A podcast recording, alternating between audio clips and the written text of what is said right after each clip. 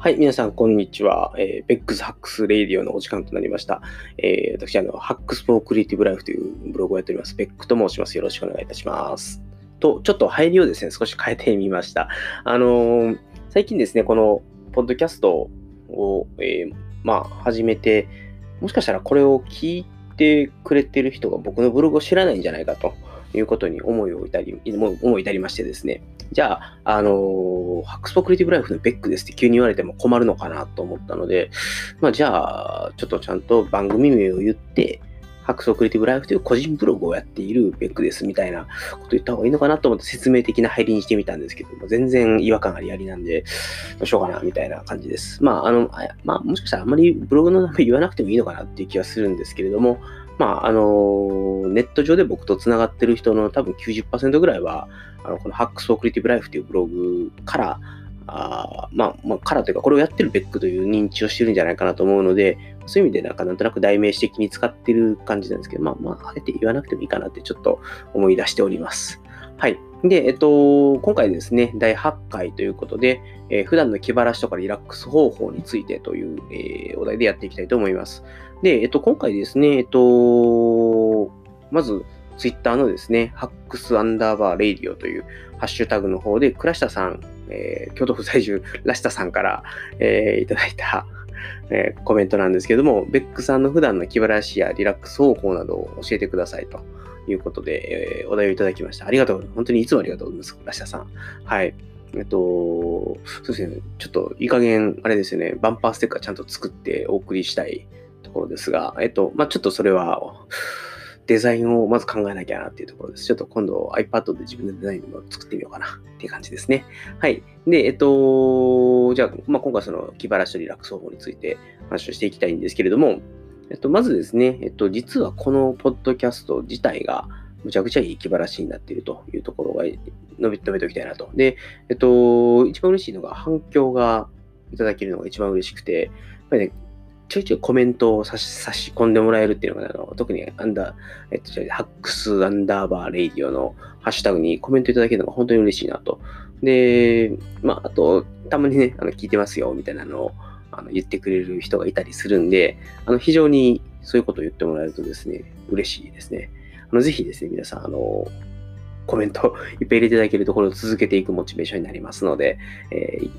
はい、コメントお願いいたします。はい。で、えっと、もう一個ブログやってるんですけど、ちょブログ最近ちょっとサボり気味なのが、ブログってあの、やや一方通行になりがちと言いますか、僕はあの、情報を発信するっていうスタンスでやってしまってるので、あの、例えば反響をもらったとしても、その反響に何かブログの中で反応するっていうのが難しかったりするんですね。で、そういう時に、あの、こういうメディアですね、あのポッドキャストみたいなメディアがあったりとかすると、双方向コミュニケーションも取れて、非常に面白いかなというのがあります。面白いかなというか、まあ、なので、ポッドキャストが面白く今なってます。はい。じゃあ、それでは早速なんですけれども、気晴らしについてお話をしたいと思います。えっとまずは、えっと、ちょっと列挙しておこうかなと思いますが、えっと、1個目、ポッドキャストや音楽を聴くこと、2個目、運動すること、3個目、散歩、4個目、ブログやポッドキャストで思うところを述べる、5個目、SNS、6個目、あえてなく、7個目、一人カラオケ、8個目、サクッと立ち飲み、かな？あれ？もしかして、1、2、3、4、5、6、7、8ですね。はい。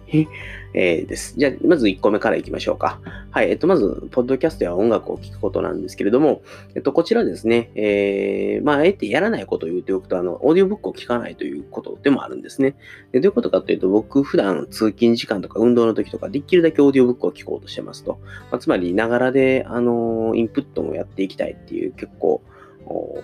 まあ、っていう生活習慣をもう10年ぐらい続けてきているので、あの、特に問題がないとき、ストレスを発散しなくてもいいときっていうのは、オーディオブックを聞いてます。で、えっと、ちょっと気晴らしいるなっていうときには、もうオーディオブックを止めて、で、えっと、ずっと自分の好きな音楽を聴いたりとか、あのヒーリングミュージックを聴いたりとかっていうことをやりますね。最近、ポッドキャストも、あの、ちょっとそういう自分の中の気分転換の一個になっているかなと思います。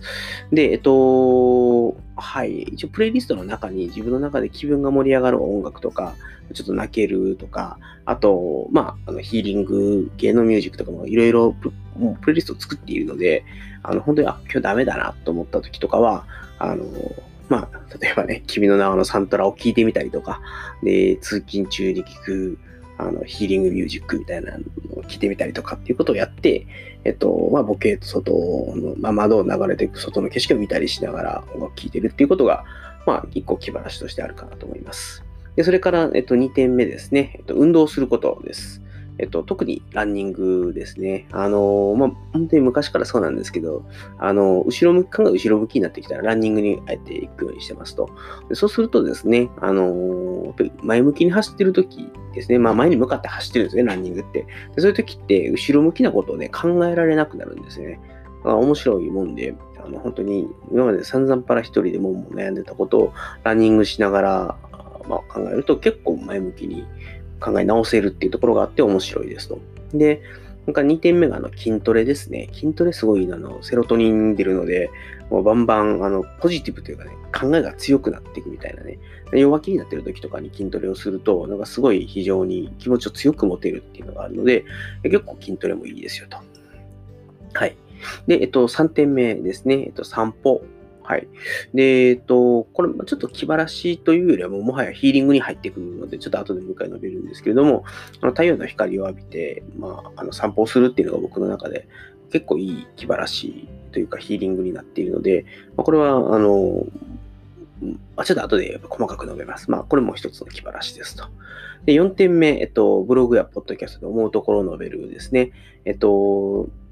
これね、あの、本当に自分のモヤモヤした感情っていうのをアウトプットできるっていうのがこれらのメディアのいいところなんですけど、そのモヤモヤが形になっていくっていうのがまアウトプットなんですね。で、えっと、ブログの場合だと、あの、モヤモヤした状態から文章を書き出して、形になったものっていうのをアウトプットするんですよね。で、ポッドキャストは逆にもやもやした状態から喋り出して、あの、この喋ってる中で、だんだんその、もやもやしてるものが何だったのかっていう形になるっていうところで、ちょっと2つのメディアで、ちょっとだけね、あの、プロセスというかね、出来上がってくるものが違ったりするのが面白いなと思います。でそれから、えー、まあ、もう一個ね、いいなと思ってるのが、ぱり自分がですね、会社という閉鎖された社会の中でだけで生きてるわけじゃなくて、あのいろんな人と繋がってますよ、外で繋がってますよっていうことがわかるっていうのがすごいね、いいんですね、これらのメディアだと。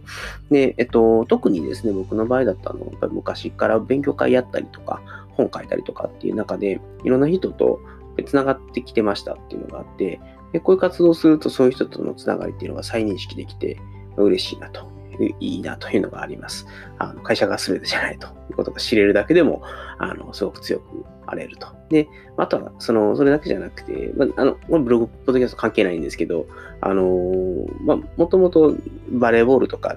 で、あの、いろんな人と一緒にバレーやってたりしてたので、そういう友達も結構いますし、あの、まあ、昔ながらの付き合いの、えっ、ー、と、高校時代のバレー部だったりとか、あの自分がバレーをしてた子だったりとかっていう、まあ、そういう会社の外、地元とか、いろいろ見渡して、あの、本当に会社以外の人と繋がっているっていうことが、あの、本当に会社が辛くなった時に結構重要になってくるので、あの、はい、そういう意味でも、あの、ブログとか、ポッドキャストとかっていうのをやったりとか、まあ、も当然自分の趣味でもいいので、やったりとかっていうことで、あの、外につながりを作るっていうのは非常に重要かなと思います。はい。それから次が、えっ、ー、と、SNS ですね。えっと、まあ、最近ね、あの、実は会社関係の知り合いが増えてきまして、あんまりやらなくなったんですけれども、あの、昔はですね、かなりドロドロした感じのことをですね、SNS 上に吐き出してました。で、えっと、最近は割とライト目なんですよね。で、あの、昔入ってたことは、まあ、本当ね、あんまり、えー、なんだろうな、あの、今、その、一緒に SNS で繋がっている人たちっていうのが、あの、一緒に働いていると言ったらあれなんですけど、一緒に働いている人たちなんですね。僕が課長をやっていて、僕の課にいる人たちが、僕の SNS を見ているので、あの、あんまり本当に変なことは書けなくなっちゃったんですけども、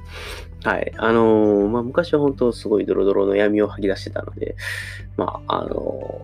ー、最近どうしようかなっていう悩みはあります。はい。で、ただ、あのー、まあ、ある今でも割とこう自分の困ってることというか、ね、悩んでることっていうのを SNS でライトにポンポンポンって出していって、で、今こんなに辛いことがあって、しんどいねんな、みたいな話もしつつ、でも、あの、その次に、やっぱり、じゃあこういうふうに解決していって、え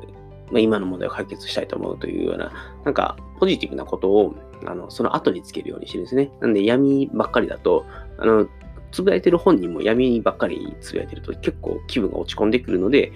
まあ、闇闇、光光みたいな感じで、ちゃんとあのバランスを取るように SNS に投稿するようにします。まあ、あの自分の気持ちを吐き出すっていうことプラス自分の気持ちを盛り上げるためのところまで含めて SNS を使うということをよくやります。はい。その次が、あえてなくですね。えっと、いわゆる類活ってやつなんですけれども、あのー、まあ、よくやるのは映画とか音楽とか泣けるやつをストックしておいてそれを見るっていうことなんですけど、最近はですね、あのちょっと結構精神的に不安定だったので、あの、涙もろくなっておりまして、あの、このこと考えたら泣けるみたいなことがね、結構あるんですね。で、まあ、ここで言ってる離活って自分が泣いてスッキリするためのものなので、あの、あんまり、なんて言うんですかね、あの辛い、辛くて泣くっていうことをやると、それはそれで気も気持ちまで盛り下がってしまうので、それはやらないですと。で、えっと、まあ、よそうですね、ここ最近だと、やっぱりあの、自分が辛かった時に相談乗ってくれた人とかがね、結構いたんで、そういう人たちが言ってくれたことを思い出したりとか、で、まあ、あの、何個か例を挙げると、例えば僕がもう辛くてどうしようかなと。まあ、まあ、要はちょっとやめるやめないみたいなことも含めて考えてたんですけど、あの、その時に、あの、まあ、今の状況が辛いのはまあすごいわかるし、でも、あの、どんな形であれね、あの僕の能力だったりとか、あの、知識だったりとかっていうのをみんな必要としてるから、あの、それだけは忘れないでって言ってくれた人がいたりとか、で、あとは、あの、まあ、まあ、ちょっと細かいことは言えないんですけれども、あの、まあ、僕のとても恩義ある人なんですけど、その人に非常に前、ちょっと前にあの僕のまあ、ちょっと、なんていうんですかね、あの、恩義を裏切るような、えーまあ、決断をちょっとしまして、それをちょっとお伝えした方がいるんですけど、まあ、その方に、やっぱり今回辛くて、あの、まあ、こんなことがあって、今、大変な状況ですと。で、話した時にも、本当に、本来なら僕からもまたそういう相談をできるような、本当にどの面下げてそんなお願いすんねんみたいな状況の中で相談乗ってもらったんですけど、まあその時も、すごいね、僕が前に言ったこととかも全然気にせずにというとあれなんですけど、もう、まあ、水に流してくれてというとあれなんですけど、あのー、僕のことまた考えてくれて、で、まあ、あのー、いつでも本当に力になるし、いつでもあのこっちにあの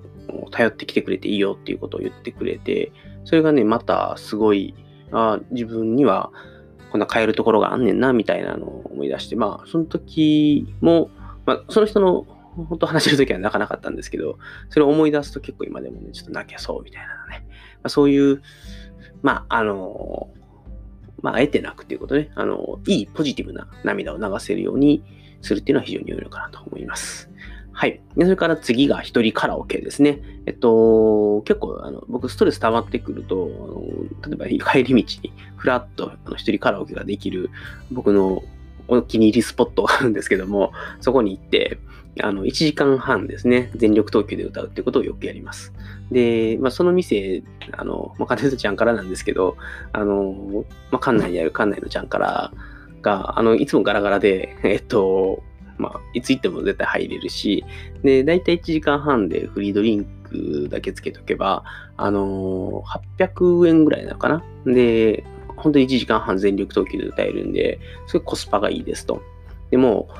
一人で歌ってるんで、あの、とにかく声が枯れるまで全力投球で歌うし、あの、本当に人には見せられない集体を晒すことができると。でもその分だから、もう全身からストレスをもう吹き出してやるみたいな感じでやってるので、結構ね、一人カラオケ、えっ、と、いいですと。まあ、ただ、あの、一人カラオケをやった後にストレスが発散できてないってことがやっぱ最近多くて、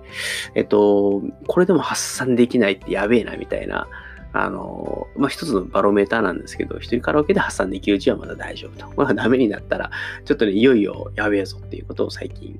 思うようになってきましたと。で、最近、あの、会社にカラオケ仲間ができまして、あの、この前、ちょっとね、かなりやばい状況だった時に、あの全力投球のカラオケをその人たちの前でやったんですけども、あの、もう後輩からですね、あの、秋田さんの魂の叫びを聞きましたっていうことを言われて、おやべえな、みたいな ちょっと、あまり人前では主体をさらさないようにしないとなと思ってる次第でございます。はい。で、最後、えっと、サクッと立ち目。これ8点目ですね。あの、今働いてる場所結構、まあ、なんていうんですかね、高級な場所なので、あの、普通に飲むと結構高いんですね。で、ただ、あの、立ち飲み屋が奇跡的にありまして、あの、1000円で2杯アルコールが飲めて、で、えー、おつまみ1品つけられるみたいな、まあ、非常に良い立ち飲みスペースがあるんですけども、そこで、あの、ビール2杯と、ミックスナッツでもつまみながらですね、ほんでサクッと30分1時間、あの会社の人たちとお話をするっていうのが、やっぱりいいストレス発散になってますと。で、あ、あまり愚痴とかを言うわけではないんですけども、今困ってることとか、あの、どういうふうにしたらいいですかね？っていうことを、まあ、本当に相談に乗ってくれる人たちっていうのが、あの、一定数いてですね、あの、すごいありがたいなと。あの、やっぱりこういう人間関係がちゃんとしてる、ちゃんとしてるって変やな。あの頼れる人たちが周りにいるっていうことって、本当に働いていく上では、非常に重要なメンタルタフネスの一部かなと思います。はい。で、まあ、おかげさまで今日も元気に働けておりますと。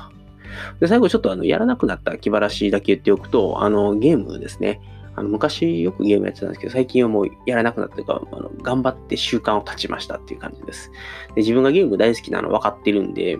あの、一時期やばかったのが iPad に信長の野望が来た時に、あの、本当に、なんだろうな 下手をしたら、本当に1日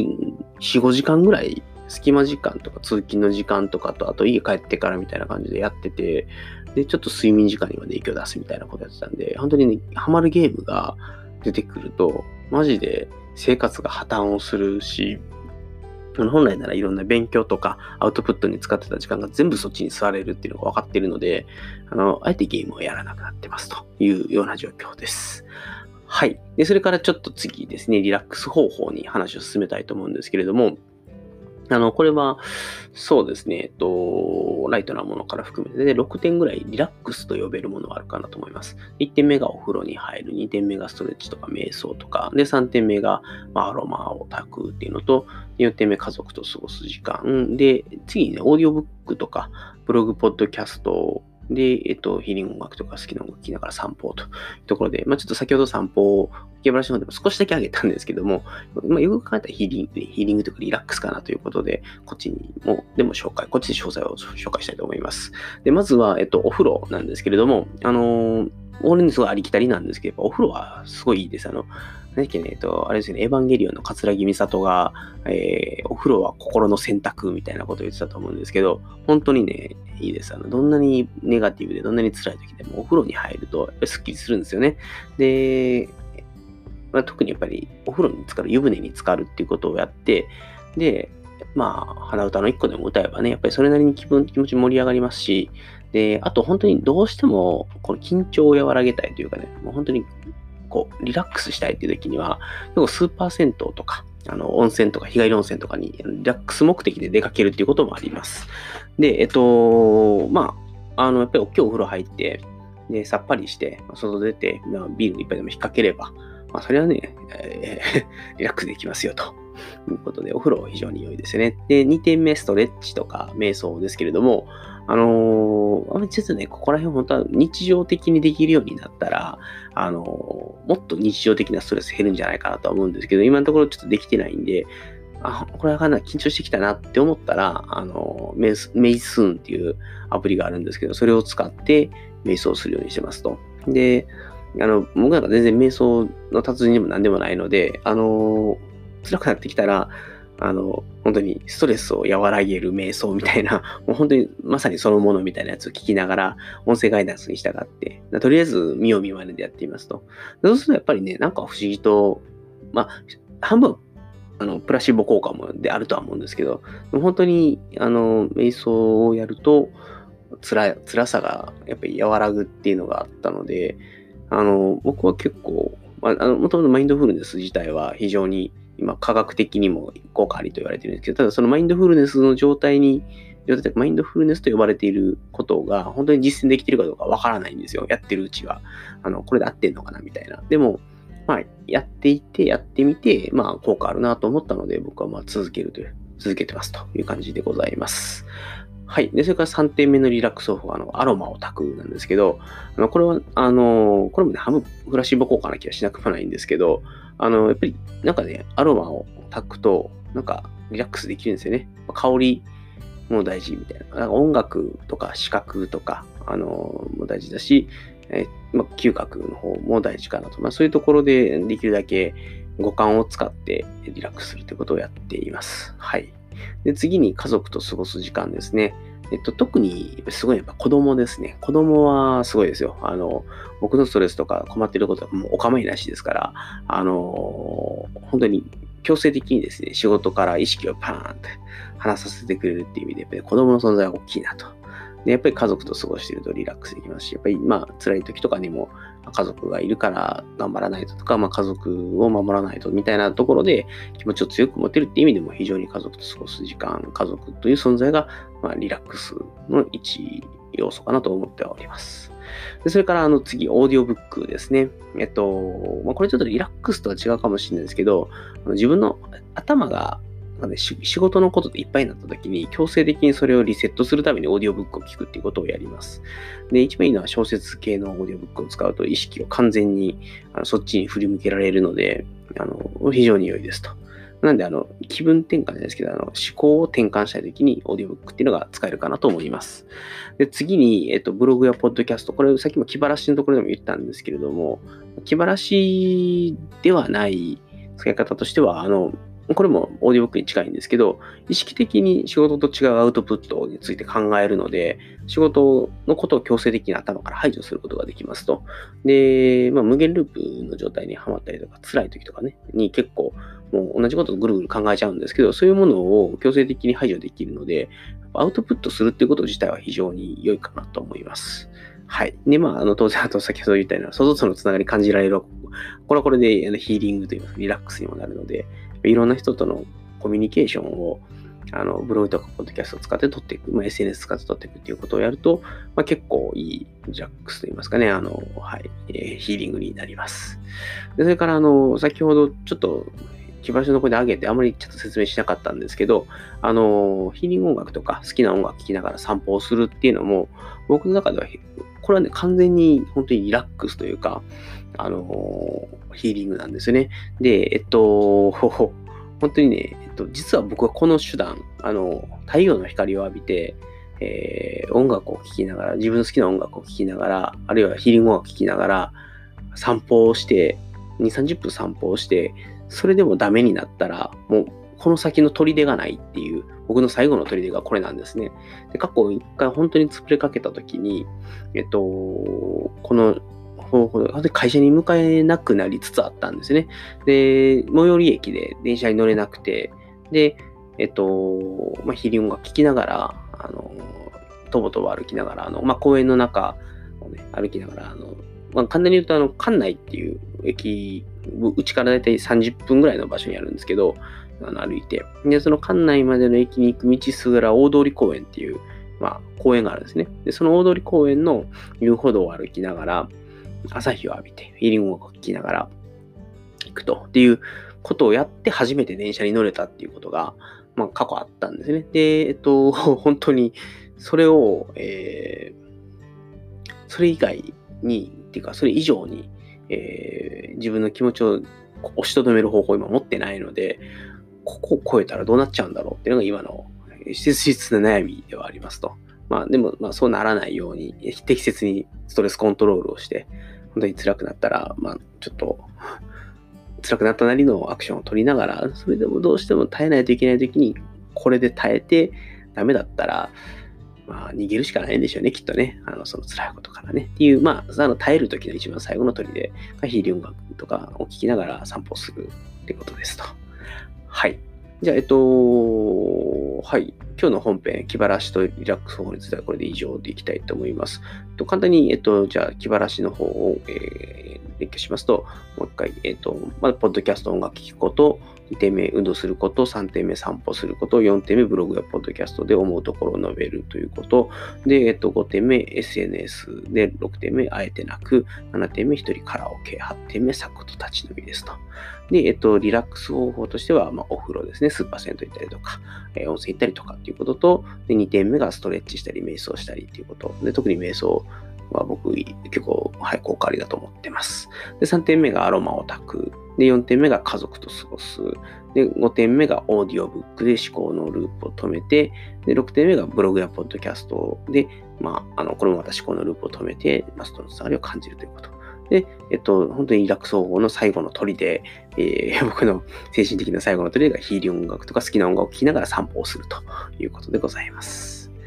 はい。で、小話の時間なんですけれども、これですね、言おうかどうか、ちょっと最後まで悩んだんですけど、前回の小話で、大阪に今から行ってきますって言って、ポッドキャストを終わらせたんですけど、えー、もうこれね、本当アホすぎて、あれなんですけど、えっと、その時に言ってた大阪行ってきますっていうのが、1日日付を間違ってたんですね。で、行って家を飛び出したんですけど、あの、友達から、お前今日から来んねや、みたいな感じで、明日やで、みたいなこと言われて、え、明日？みたいな 感じで、えー、まあ土曜日に行くつもりやったのが、実は日曜日でしたっていうことが判明しました。なんで、急遽家に引き返して、で、日曜日に大阪に行けないですかねっていう交渉をちょっと奥さんとしたんですけど、それはあの、ダメですと。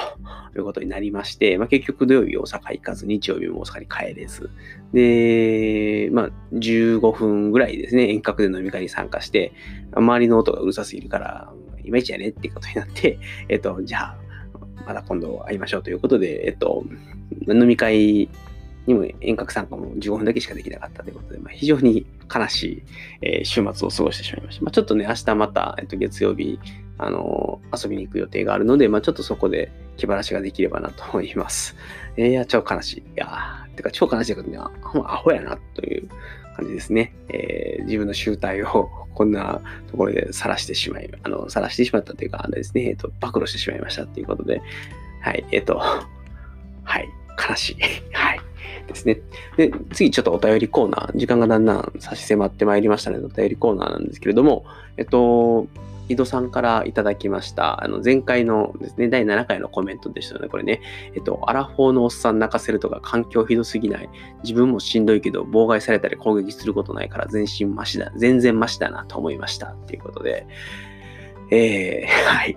そうですね。僕もアラフォーのおっさんなんですね。30今36で今年37になる年なんで、えー、世間的に言うとアラフォーです。で、そのアラフォーのおっさんが、まあ、正直泣かされてましたっていうことで、まあ、確かにね、やべえ職場だなって、今、今にして思います。で、まあでもまあまあ、あの、一応問題も解決しましてというかね、今のところ大丈夫なんで、えー、頑張っていきたいなと思います。まあ、あの、まあ、まあ、僕がね、多分アラフォーにしては結構精神的に脆いところがありすぎるんだと思うので、もうちょっと強くならないとなっていうのを常々ね、考えながらお仕事をしている次第でございます。はい。が、まあ、あの、コメントありがとうございました。あの、はい。えっ、ー、と、本当にね、えー、まあ確かにすごい職場でもあるし、はい、僕自身も脆いしっていうところどうにかしないとなーっていう感じです。はい。じゃあ、えっと、お便りコーナー以上でございます。えっと、はい、それでは最後ですけれども、えっと、こちらの、えー、ポッドキャストでは、皆様からのお便りだとか、えー、ご質問だとか、お悩み相談だとかっていうことを募集しておりますので、ぜひですね、えっと、今回もラシタさんの、えー、ネタ振りのおかげで、えー、1回分ですね、えー、いい感じのネタを、えー、ネタって言ったらですね、いい感じのテーマでお話しすることができたので、ぜひですね、あの、本当に一言、これこれについて聞きたいって言ってもらえれば、そこから僕が勝手に広げてお話ししますので、えっと、お気軽にですね、えっと、ツイッターでメンションいただくか、メールいただくか、あるいは、あの、ツイッターの方のですね、えー、 Hacks Radio ですね、 Hacks アンダーバーレイディオっていうハッシュタグの方にコメントいただければですね、こちらはあの必ず補足をして、えー、まあ、ちょっと、まあ、必ずそれを取り上げるかっていう約束はできないんですけれども、今のところ、あの、もらえるコメントもそんなに多くはないので、今コメントいただければ、ほぼ100%ご紹介できるんじゃないかなと。あるいはあの、そちらのリクエストに対してお答えすることができるんじゃないかなと思います。はい、えーと、それではですね、えーと、第、えー、8回ですね、普段の気晴らしとかリラックス方法についての回をこれにて終了したいと思います。えー、それでは皆様最後までお聴きいただきましてありがとうございました。え、次回、第9回でお会いいたしましょう。ありがとうございました。